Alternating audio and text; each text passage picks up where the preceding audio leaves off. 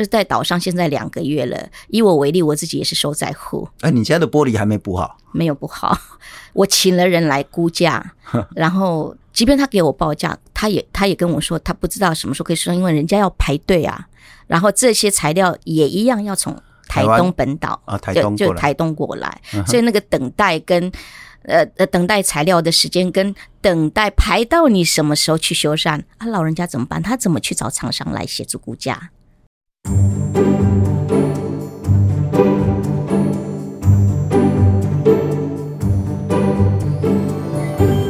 欢迎收听我们的岛。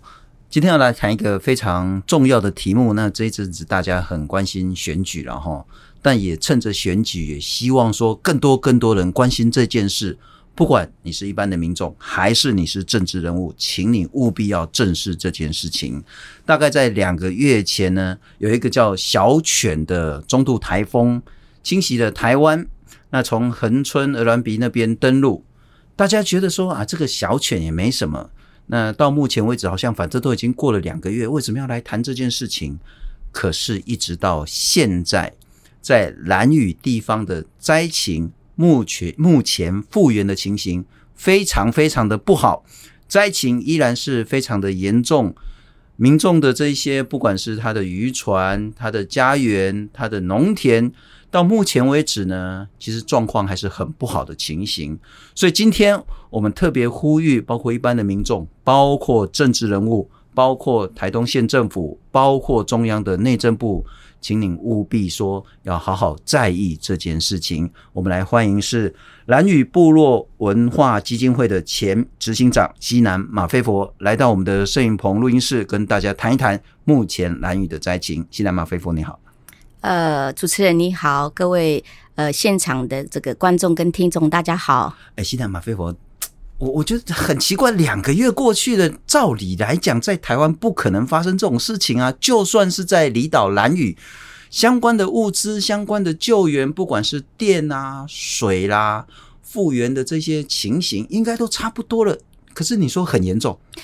呃，我们所谓很严重，的确在这一次灾情带来的这个严重性很难去想象，因为至少我我活过这五十年了，这也是我。呃，我记得我在二零一二年左右哈，碰到的那个天平台风，对我们来讲冲击已经很大了。我觉得就像炸弹炸过来，整个海海把那个海面把那个海里面的礁岩都掏空上来到陆地上。我觉得那次灾情已经非常严重，但是这次灾情它的浪不大。雨不大，但是风非常的强劲，嗯哼，强劲到几乎每一家很多家户的玻璃门窗都破掉。那我跟听众朋友讲讲有多强劲了哈。这一次在蓝雨呢，小犬台风过境的时候呢，蓝雨是吹起十七级以上的强风。十七级以上是什么意思呢？就是破表了，是测不出来了。嗯，那为什么测不出来呢？因为测这个风速的这些机器呢，全部都坏掉了。是。那这也是中央气象局有史以来，那或者是说我们有记录以来这一百多年来最强最强的一次的记录。是，好像风灾过后，整个通讯的情形都不是很完善，指挥的情形好像不好意思，也有一点乱。为什么？是，其实这一次救灾后，呃，这个指挥系统。非常的这个凌乱，主要是我们横向联系跟纵向联系都都受到通讯的这个影响，以至于都不好联络。所以手机全部挂掉，全部都挂掉，市话也挂掉，全部全岛都没有，连市话在我们的这个电力恢复之后，乡民要来承办相关的这个作业跟业务的时候都没有办法连接，所以根本都没有办法。起作用。那你们没有一个紧急备援的，不管是说用那个发电机做不断电系统，乃至于说紧急的通讯，我不晓得用无线电或者是什么样的方式。因为如果真的大灾害发生的时候，通讯是最最最最关键的。对，对，对，可是你们，我觉得这个这一次风灾的确，我看到这个部分是失灵的，就通讯整个无的时候就没有办法对外。那我们勉强好像是在事隔隔一天之后，一直在看谁的手机是可以通的。了解。对，就是一直在寻找有没有人的电话是可以通的，要对外连线，但也都不是事发当下，是，是事发隔一天。这个很关键啊，就是我我记得那个九二一的时候，九二一已经二十几年了，对对对。那个是完全那个通讯也中断，是停电，我觉得问题不大，是通讯中断问题才大。对啊，到底哪里需要救援，哪里需要什么样的帮助？你现在发生什么状况？如果完全全黑的话了哈，我讲全黑就是那个完全没有东西的时候，那是很可怕。是啊，那其实，在两个月前呢，我们包括公共电视，包括我们的岛，包括所有的媒体，其实也晚了几天，但都有报道兰屿的灾情。譬如说开元港的问题很严重，那渔船整个都翻覆了。譬如说你们的家园、你们的这些建筑、房舍，通很多很多都毁坏。可是两个月应该都解决了。是的确哈，因为这么长的时间，就一般台湾的这个处理灾后重建，其实基本上应该原则上应该是可以的。但离岛的确有它的很大的困境，主要是因为小泉台风。带来的强劲的这个风势，让全岛的这个将近有二十九根的电线杆全倒全毁。那这个电线杆一倒，全面就会停电嘛。嗯。那台湾来讲，你要立即准备机具，包括那个升降的这种这种机具，还有比较大型的机具来做扶正或者抢修，是很容易的。是。可是离岛。本身基本上就不存在这些重大的机械，OK，对，所以那个时候第一时间为了要抢通，哦，乡公所唯一能做的就是要清环岛公路，公路清完，你重大的这些基地才能够顺势而行嘛。那我知道灾后的这个礼这个礼拜，我们一直在凑足那个机械要进来，因为人力根本不可能清除。那所以当时第呃隔一天灾后的隔一天，县长就进来了，所以马上就交办，呃，请东部资源相关的这个机器进来，嗯、但不是要进来就进来，还要配合船期，还要配合浪，所以机器进来大概要维持一一周左右，是。要排什么的机具先进来。抢通的机具先进来。袭兰屿的时候应该是十月五号左右。对对对对。所以大概要十月十二号之后，那个一个礼拜后，相关的比较大型的机械才能进去。陆续。哦，他不，他不可能。我们载运这些重大机具的船其实是有限的，只有那个汉明是啊，也要看那个他的吨数才有可能载这些，所以他们在。在取舍之间是非常非常的辛苦的。那当时也乱世，也有很多热心的民众想在第一刻时间送水送物资。是。那县政府是知道当时也有呃这样的情况，所以变成物资跟机具会有排序，要抢船呐、啊。对，要抢船。所以那个时候，呃，这个这个指挥的系统又在没有任何通讯的设备之下，是是造成。第一时间抢救跟抢修很大的困难，所以我们大概在台湾想事情就比较简单单纯，或者是比较幼稚一点，就觉得说啊，电线杆倒了，不是马上几个小时就可以修好了吗？那停电了，不是理论上当晚就应该给电吗？啊，不然我们的地方政府官员就要骂人了，这样子。对对。可是，在离岛完全不是这回事，特别是我觉得恐怕在绿岛、澎湖，特别蓝屿，应该都是这个问题。是啊，那就是说。你相关的这些重大的器具要进去，可能都要一周，还要看天象，然后看相关的船班可不可以配合。可是已经两个月了呢。是，那呃，以现在来讲，其实我我也非常敬佩台电的工作人员，灾后他们几乎是不眠不休的抢修，那抢修到甚至我们的这个族人也很心疼，有时候他们累到。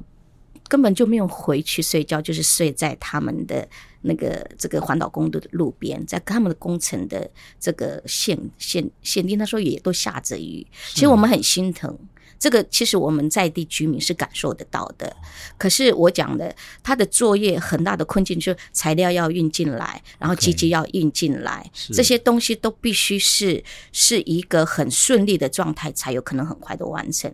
所以呃，大概呃供电。大概应该有七天左右，后来全岛是通电的。OK，对，那电的部分现在加户是没有问题的。OK，但是路灯就是一个很大的问题。我们到现在两个多月了，路上还是看不到灯，所以一到晚上，除了部落有有自己家用电之外，全部都是暗蒙蒙的。我我我有一点不太理解哈，原谅我还是用那个台湾本岛的想象，就比较难理解，是说。电当然就是一定要有供应，然后那个电线要重拉，对，然后之后才可能供电。那这个其实真的很感谢台电的相关人员，不但不眠路不休，还要睡在路边，然后忍受那种风雨啊的一些问题。可是应该是一两周之后就全岛供电，对。可是，在两个月之后，一直到现在有电没路灯，对对对，一直到目前为止有有，有电没路灯是什么问题？什么状况呢？呃，我想，呃，最大的困境就是，呃，兰屿乡公所，他在呃呃维修岛上所有的这个这个呃路灯的时候，他比较是采那个那个外包的方式，所以当年度这个厂商标的之后，他必须要在一年度把那个钱用在相关的设施维修上面。是，是那我记得如果没错的话，就等于说风灾之后。厂商已经把钱修缮的钱都弄完了，所以没有预算，就等于说没有预算可以马上立即进行相关的采购或者修修缮，就变成要等候经费。那这样一等候经费，又要循一般的采购方式，可能还要再厂再请厂商来估。所以那个离岛的所有的工呃。最大的困境说，很多公共工程哦，它在标出去的时候还不见得有厂商要来标，即便标到了，我们还要等待材料运进来，这些这些时间上是非常的繁琐。那呃，所以这个一直是困境。那我为什么会觉得很急？是如果不是现在这种框架之下，而是动用那个离岛的不不呃那个重建挹注的这个经费。去排除那个循预算拨拨钱这这个管道，我觉得竟然台湾政府已经允诺专案处理兰屿的这个灾后重建的经费，那是不是看轻重缓急，看哪些些需要，像就如要马上通岛上的这个这个路灯的部分，可不可以先把钱挹注进来，让厂商去去做一些进行相关的采购？我我听起来是对初步觉得蛮。荒谬、不可理解，而且不可接受，就是说，第一个，你说那个离岛的相关，不管是路灯啊，或其他公共建设的这些预算用发包的概念，我能够理解。嗯，可是发包理论上应该还包括最后的相关维护的这些工作。那台风把这些路灯都吹垮了，你维护当然是接下来要做。可是那个西南马菲佛是说。钱之前都用用完了，对。那这只小狗呢？小犬台风来侵袭蓝屿之后呢，就没有钱再弄。这是一个我比较无法理解。第二个我更无法理解说，好，就算原本预算用完，遇到这种极严重的天灾，你总会有地方的，不管是预备金也好，紧急的这种所谓的金钱的使用也好，它可以跳过这些预算的这些冗长程序。那而且我记得那时候风灾也有一些相关的补助款，或者是其他一般民众的捐款，是，但没有办法紧急来使用。呃，这个我也很难理 理解啦。或许因为这个部分我并不熟，是不是能够动用什么预备金或者什么什么款项的？但就目前我的理解是，因为卡在钱用完了。所以没有办法进行下一个这个修护。那还有第二个理由是，假设如果钱到位去进行修复，都还要配合台电，因为台电既然有电了，它不，你你材料没有进来，我我断然的把你的电接起来的时候，是居民是如果活动很怕会被电到。了解了解。所以台电在这个部分是完全呃做相关的配合，只要材料进来可以试做，是那就一路这样把所有全岛的。路灯做好是是，所以所以真的是要呼吁，包括蓝屿乡公所，包括台东县政府，乃至于包括内政部，看这个问题怎么可以怎么解决。我们第一个谈的还是最简单的，在风灾过后一两个礼拜有电了，也谢谢台电。但两个月到现在呢，有电没有路灯。是，那我特别谈到没有路灯这件事有多严重，因为其实很多人要去兰屿玩，外地观光客到晚上。唯一一条路就是环岛公路，没有路灯，你要想那是多严重、多可怕的事情。似乎我也听说，就是因为没路灯，好像有一个兰屿的朋友因此失去了生命。嗯，信聪哥这样讲，其实我还蛮心痛的。其实这个老师是非常非常年轻的老师，而且还是从国外留学回来。那他刚回台湾，他就有心说啊，去兰屿当个志工。那一当志工之后，他非常非常喜欢兰屿，所以。他用呃，先去暂时去考代课老师的方式留在兰屿，有一部分的收入，然后又可以学习兰屿的文化，又可以从教育着手去去协助兰屿的这个这个语言的这个发展，不管是外语或是主语的发展，这样，所以他有很大的这个理想跟抱负。那结果呃，那一天夜间哦，他就是去买东西，然后要准备回去的时候，却因为。岛上没有路灯，在呃往就是往红头的部落的方向，在昏完全昏暗不。其实我自己一半夜开车，我也都会害怕，跟骑摩托车。嗯、那他就这样在视线不良的情况之下，左错了那个岔路，因为没有灯光，是，所以就整个车子连连人带车子是掉进河谷里面，就溪谷里面。哦，那个那个非常惨一。整个下去，因为普遍夜间也不会有人从从那边走，所以他朋友他们其实出来，其实也是找了两两个多小时都不知道。嗯、那呃，我刚好因为也跟他们呢知道这件事情，所以我就一路尾随在这个他们朋友的这个摩托车后面也，也也一起协寻找人，就没想到呃。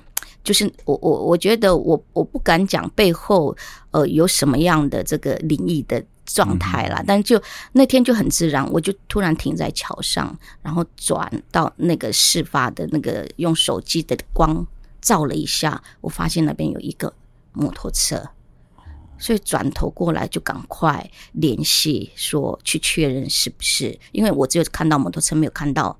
那个视线他没有看到人这样子，那后来经确认，确实是他们在寻找的人。呃，不幸去世，就就就当场去世。他是台湾人去台湾人老师，对，他在当地有非常非就深得我们当地的这个师生喜爱。嗯，非常年轻。哦，当然这是意外了哈，可是。路灯这件事真的是非常非常重要，不是只有对外地观光客，其实在地的居民，就算你对那边的路况很熟悉，一旦没有路灯的话，那个风险真的会增加很高很高。呃，我们现在访问的是兰屿部落文化基金会的前执行长西南马菲佛。在小犬台风经过了两个月之后，来跟我们谈谈到目前为止在兰屿整个灾后复建的情况呢，其实还是非常非常的不好。那西南马菲佛，我们刚谈到是路灯这件事，有电没路灯。可是，在两个月前，我看相关的报道，也包括开元港啊，包括很多很多地方。首先是兰屿们，他们达悟族在赖以为生的这些器具、工具、船只。是几乎都毁损了，是嗯、呃，当然包括你们的那个种芋头的农田，包括你们的房屋，这些问题到目前为止两个月还在吗？还严重吗？呃，目前。比比较有进度，大概是开开源港的清运，因为那个是这次风灾除了环岛公路的这个这个抢救之外，其实很重要的现场就是船只的打捞。是，那也还好，就是第一时间有很多的国军兄弟，也还包含我们自己在地的这个男士，也都投入救灾的工作，嗯、所以那个船只作业的打捞工作，其实在一周内是是完全的呃处理。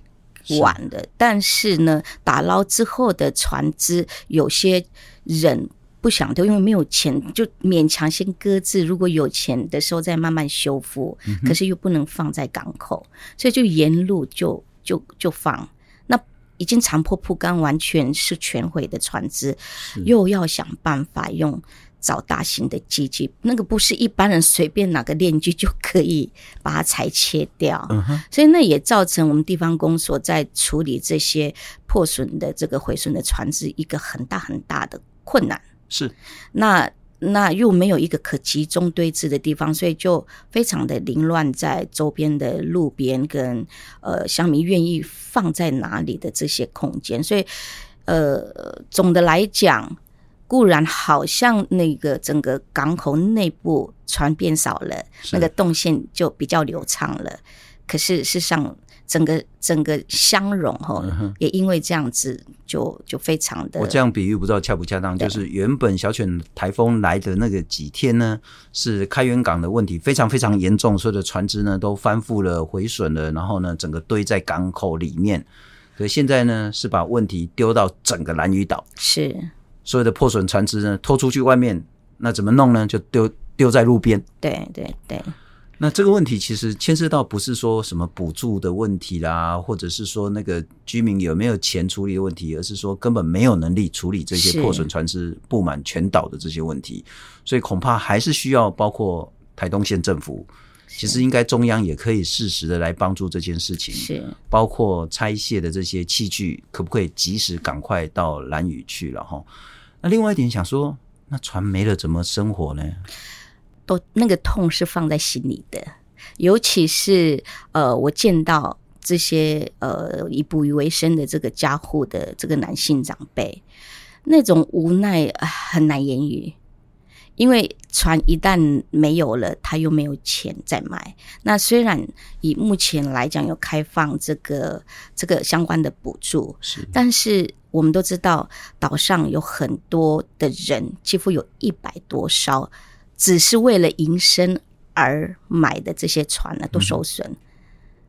那他们不可能有能力，只是来维生的船，不是拿来做经济型活动的这个船只哦。是，所以我可能累积了，可能有六十万，有呃中古船有的四十万左右不等，去买了船。那一旦没有了，我真的也没钱再继续买船了。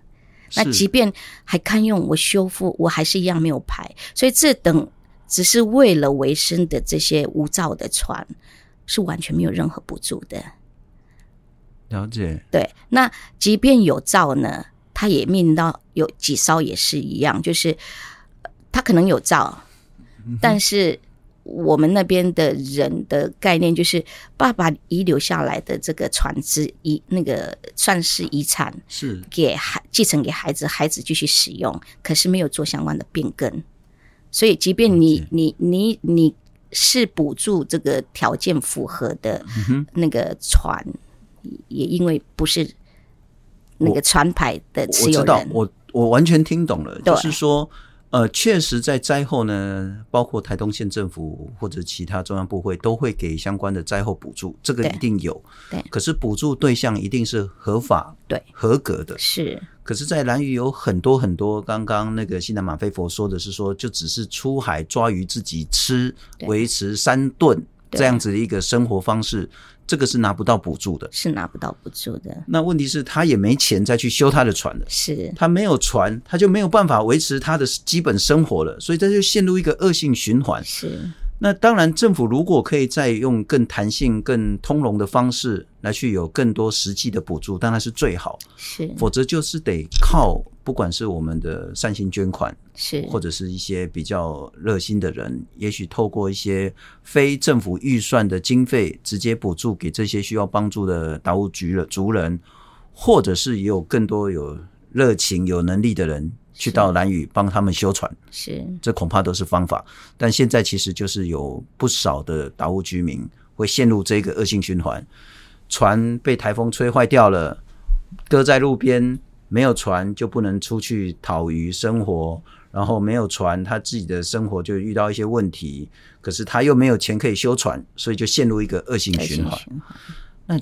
那。农田呢？农田应该还好吧？我我我觉得当初会种芋头，祖先真的是有智慧。嗯、是，因为芋头其实以当时的灾损来讲，也几乎都全毁。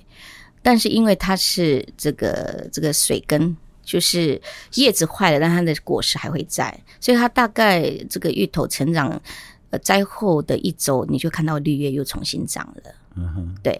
可是呢，我听呃妇女讲，即便那个芋头长出来。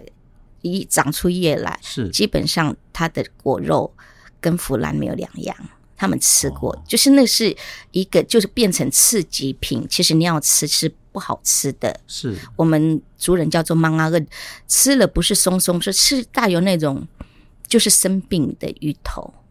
了解，对，所以大概比较大面积的摘笋来讲，就是芋头跟地瓜。那地瓜你要讲，如果你要呃补助相关的这个、嗯、这个地瓜的损失，也根本没有办法，因为那个叶子一烂掉之后，整个地瓜就烂掉了，你也看不出来那个地方是种地瓜。嗯、是，然后你也很难去判断那个地方有没有任何的那个作物。哎，那农田应该也有一些摘损的补助吧？有，但是我其实担忧的是这些摘损的补助不符合法令，因为有很多的田可能是没有登记的。了解。还有，即便有登记的，它不见得符合补助雕像，因为我记得，如果你的总面积栽种的面积没有。达到百分之二十，基本上就也不行。所以农田其实跟刚船只的情形是一样的，一样的。政府有补助，但是补助不一定能到位。对，那些真的需求的这些民众们，可能都拿不到补助，生活又遇到一些困难。对，还是希望说政府整个制度可以更弹性灵活，或者是说民间的这些捐款可以更及时的到达这边。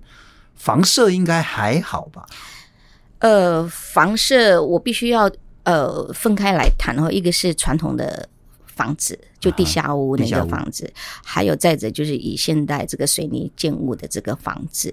呃，我我这样环岛看了一下，那个灾损比较严重的反而是现代的房子，因为以破表超过十七级的封锁后，岛上有非常多的窗户，那一天大家其实都在挡窗户、挡门，没有在睡觉。下午的。七八点开始，就在你在扶自己家的门窗，门窗所有的大大小小，你弄二楼，我用一楼，然后谁弄几楼的窗户，哪一面的窗户，哪一面的门，几乎家家户户都是这个这个这个现况。所以呢，那么大的那那么大的风，其实带来很大的伤害，就是门窗破掉。在台湾应该也很好处理，诶，顶多我可能一天就请师傅来是来看，然后来修缮。我的门坏了，赶快进材料。或许可能没有师傅，还可以请呃这个会弄的一起来弄。可是，在岛上现在两个月了，以我为例，我自己也是受灾户。哎，你家的玻璃还没补好？没有补好，我请了人来估价，然后他没办法估啊，都丈量了，还没有把那个报价给我。那。即便他给我报价，他也他也跟我说，他不知道什么时候可以收，因为人家要排队啊。是所以我们当地是缺乏一些专业技术人员进驻，就包括修理门窗的，我们在地人没有。然后这些材料也一样要从台东本岛啊，台东就，就台东过来，嗯、所以那个等待跟呃呃等待材料的时间跟等待排到你什么时候去修缮啊，老人家怎么办？他怎么去找厂商来协助估价？了解，我们刚刚其实 谈到好多好多，不管是说我们刚刚说那个船只的部分，嗯、或者是谋采工具的部分，乃至于说农田的部分，嗯、再谈到说那个居家建筑钢筋混凝土，是那说实在啊，达悟的祖先真的很厉害，那种地下居的这个情形啊，反而是都可以躲过这种所谓的超级爆表超过十七级风的这个中度台风。那是西南马菲佛，就是说我就记得大概二十。多年前我去南屿住了大概两个礼拜，是。啊，那个时候的中央气象局标准还有一个叫做超级强烈台风，是。哦，就是强烈里面还有一个超级的这样子，嗯、然后我就躲在那个那个住的地方躲了两天，咻咻咻咻咻咻，也是很可怕哦。嗯，台风过了就没了，是，那我就说哇，达悟这个地方实在是太厉害了，然后就是说理论上好像台风对它不会造成什么样的伤害。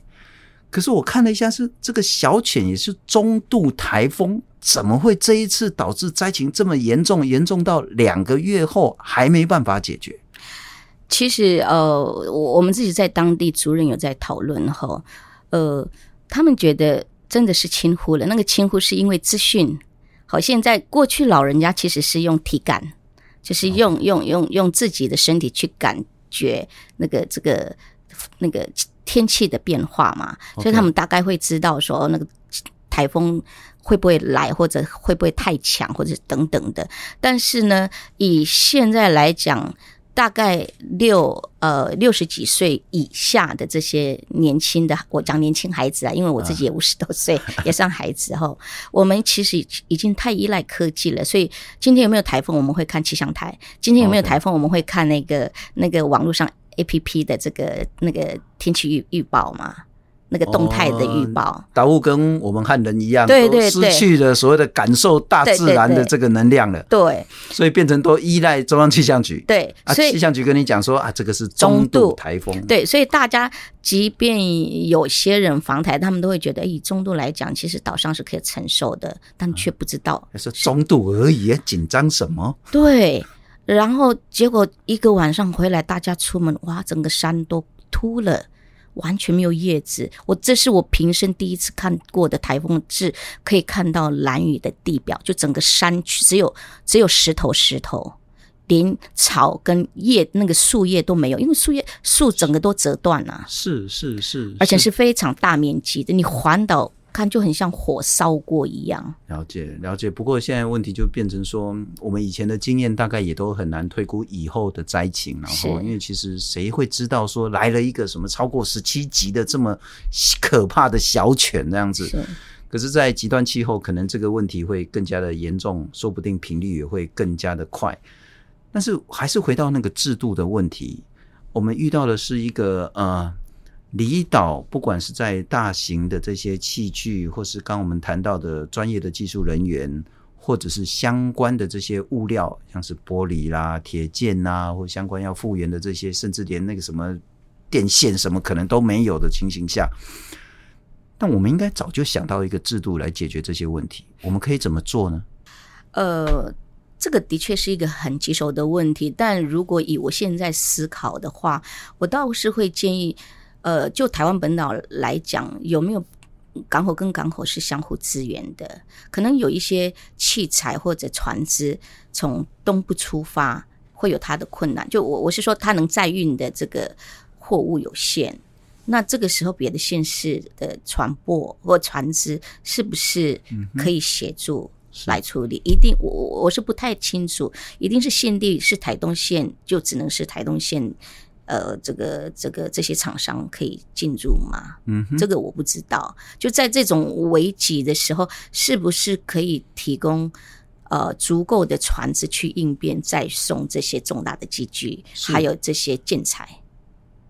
又或者是说，搞不好我们的离岛是就是澎湖、金门、马祖、兰屿、绿岛，甚至小琉球，我们可以有共同的一个补给站。一个共同的运输方式是，甚至叫一个共同的仓库。呃，我觉得是可行的，可以往这个方向呃去思考，而且也势必就我来讲，我会赞成。那包括是像像蓝宇就有也有一个空间，除了运送这些这个材料或者机具之外，我们还有垃圾的问题。是，你知道垃圾的问题在岛上一直很难处理，是因为我们常常遇到。气候的因素，船不能开。嗯、但是，即便船开了，天气好了，它的载运量又有限。是，所以有一个专门可以补不不但是补给，又可以协助清运的这样的一个比较可以统筹的这个船只，或许稍微可以解决，不管是兰屿绿岛，甚至其他的这个离岛的一些共同的问题，或许是一个很好的经那个思考。那最后，我再请教一下西南马飞佛了哈。呃，我们谈到说两个月了，一定想要更多人关心，想要更多人帮忙解决现在的问题。我们一个一个层次来想，嗯，兰屿乡公所可以做什么？呃，蓝雨乡公所其实在灾后后，他非常的忙碌。那那个忙碌主要是没有处理过这么大型风灾的这个业务。以前有风灾，那以前的风灾大概因为是小众的，即便有农损，他们也都知道不符合那个补助的要件，包括我讲的那个土地啊，是那个这个总也没有取得所有权等等的，所以通常我们作为灾民啊，就是完全放弃，连申请都不去申请了。哦，算了算了，太麻烦了，对，对嘛？其实这一次也是遇到这种问题，Okay. 大家因为。知道灾情非常严重，也都很热心，所以呃，公所内部跟县政府、中央政府都是会设计一套那个补助的这个表件，要大家来申请。可是那个表件的登记太过繁琐。了解，然后呢，还要现地去拍照片，有很多老人也没有手机耶，他怎么拍他的作物？类似这种很小众，那乡公所的这个行政人力又很有限。换句话说，现在的这一次的灾情远远超过兰屿乡公所的能量，能量对行政能量会会太对太薄弱。因此，我想到蓝屿乡公所该做的事，就是把现在的灾情的现况跟以及超过它能量的一些问题。让更多有能力解决的人知道。对，我觉得要适时的，包括从从呃县府或者中央去去进去来帮忙。这我们特别强调了哈，这个是西南满飞佛所表述的，就是说现在的灾情呢，这两个月为什么会这么严重？是因为远远超过蓝屿乡公所能够处理救灾以及后续行政能量，所以需要更多人帮助。那往上就是台东县政府了。是。那我看到饶庆铃好像也很快啊，隔天就到了兰屿去。那台东县政府在现在还可以解决什么事情？呃，我我讲我讲了，其实以现在目前的能量就，呃，我们是透过这样的系统，就是只要有灾损，然后呃，就请民众到村办公处去申请。那申请的过程里头，收件完之后，他都有一定收件的时间，然后就收完。但是作为在地的乡民，会搞不清楚，我填了表之后，我到底可以申请什么东西？什么东西一下子要我可能登录你的水塔是不是损失？你的窗户是不是破掉？是啊，你的房子是不是全毁半毁？就就乡民来讲，他的认知哦，我填写这些东西。到底可以接受到什么样相关的补助，还是都没有？所以有些在这种繁繁琐的手续，很多灾民就是说：“那我不要当灾民了。”意思就是。为什么要搞得那么累？我已经在修复家园了，我已经这么透支体力了，还让我因为文件往往反反，然后这个凑不起，然后我那个不理解，所以其实很多灾民都中途就放弃。所以就拜托，包括台东县政府，其实我觉得跟内政部可能也会有关，然后大幅的简化申请手续流程。对。人家那个家园已经破损，已经心情够不好了，你还要叫他填这个填那个，填了一大堆之后，也不一定拿得到补助。那又是更繁琐的事情。可是很显然，除了这个填表单之外，还有更多事情，台东县政府也许可以做得到。刚我们一直谈到说，不管是人或者是物资。物资我讲的都已经不是什么水啦、吃的粮食啦这些啦，物资可能就是包括玻璃啦、是。钢材啦这种真正要维修的这些东西，也包括大型的机具。对，你包括要切割船只的，是。或者是说那个什么吊挂作业的什么东西，是。这个台东县政府应该可以协调的，是可以。事实上，在灾灾后的这个一周内，这些机具县政府也是极力的，就是我讲就就运进来，只是好像呃是个两两三个礼拜之后，他们又就他们认为已经到告一个阶段了，就回去了，又回去了。但事后其实还是有一些零星需要处理，哦，那就再拜托搬个几台过来这样子。然后还有一个很棘手，可能必须要有台东县政府也一同正视的，就是。过去其实风灾前兰屿的垃圾的问题，垃圾量就已经很多了。那县府呃也非常的呃这个善尽，就是提拨相关的预算，然后呃由乡公所去执行，大概每年可以清运是呃一千五百吨左右的这个垃圾量。那今年呢，因为小泉台风这样一天的台风造就的垃圾量。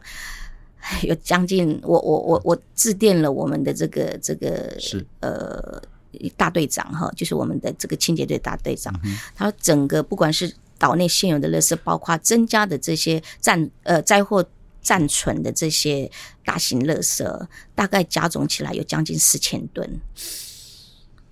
然后这个垃圾问题哈，我觉得第一个它已经远远超过蓝雨乡可以处理的能量了。对。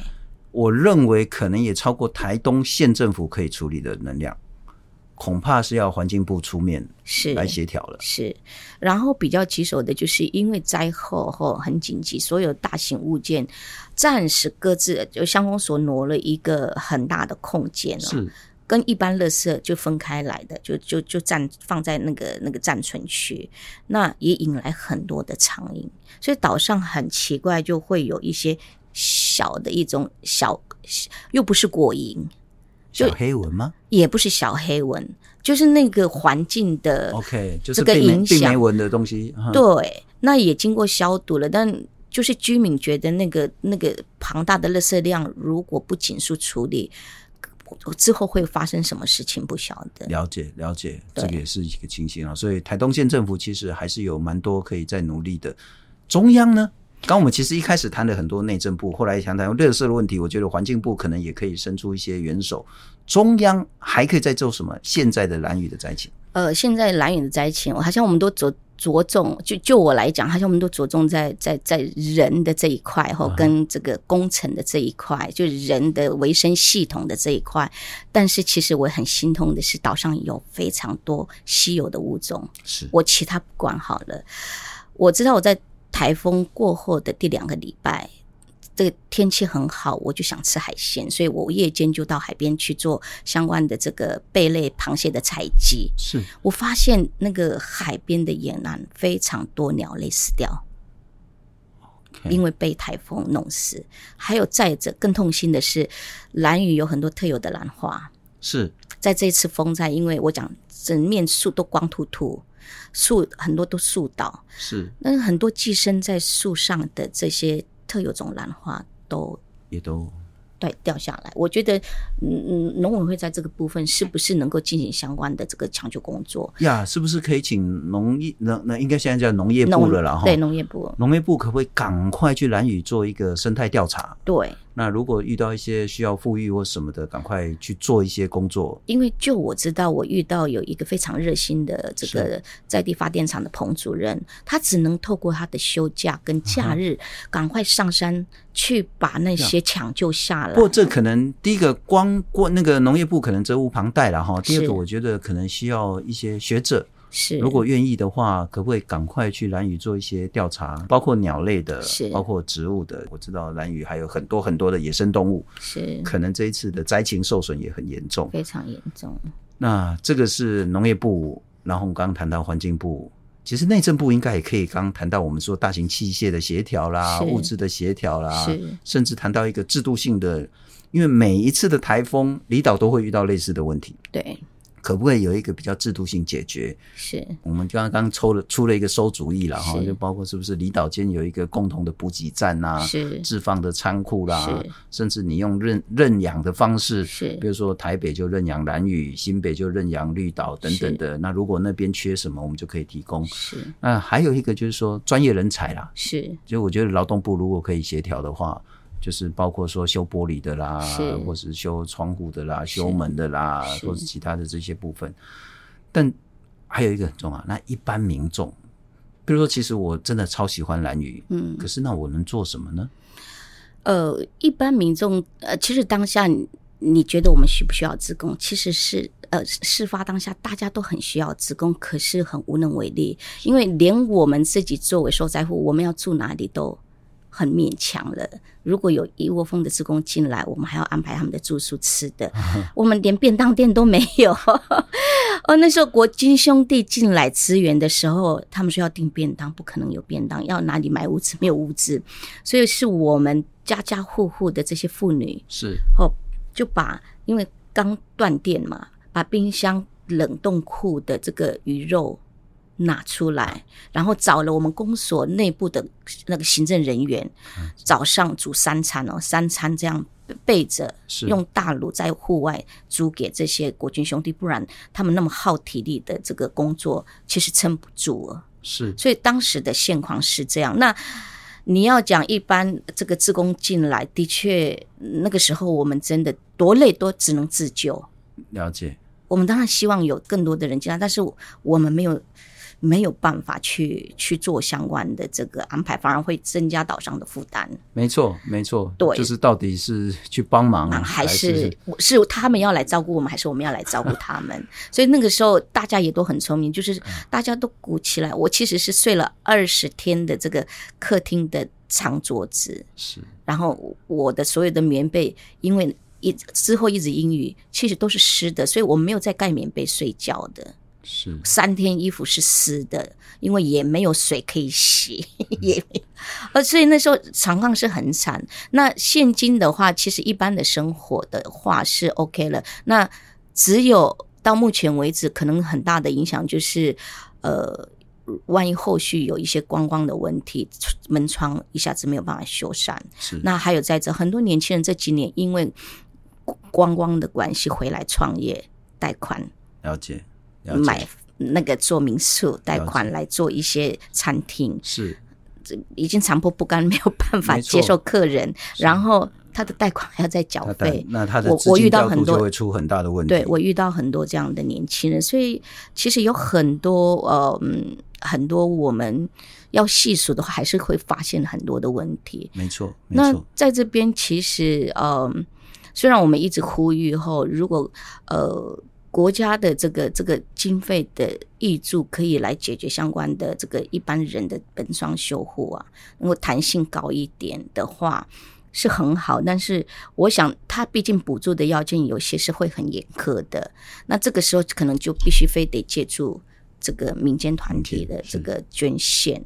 那兰屿目前就只有开放一个。就是台东县政府委托台东县政府设立的这个小泉风灾的这个捐款账户，对，所以其他民间事实上没有。那很多那个慈善团体其实也可以呃看到，如果听到我们这一次的 podcast 可以说，哎，我们其实有人或是有经费，或者是有物资，其实也可以来帮忙这一次兰屿的复建工作。这除了牵涉到说经费费用的问问题之外，还牵涉到物资。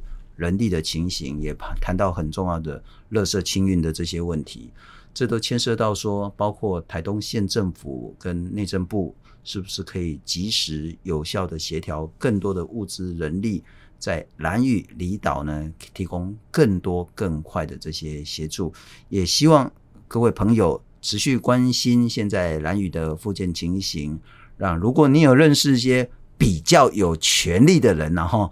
包括说那些现在要选立法委员的啦，包括你如果认识台东县政府的这些官员，包括你认识刚刚我们谈到的内政部、农业部、环境部，我觉得搞不好像金融机构如果可以适时提供一些贷款的相关服务的话，是都是很好很好的事情。再次感谢西南马菲佛，谢谢。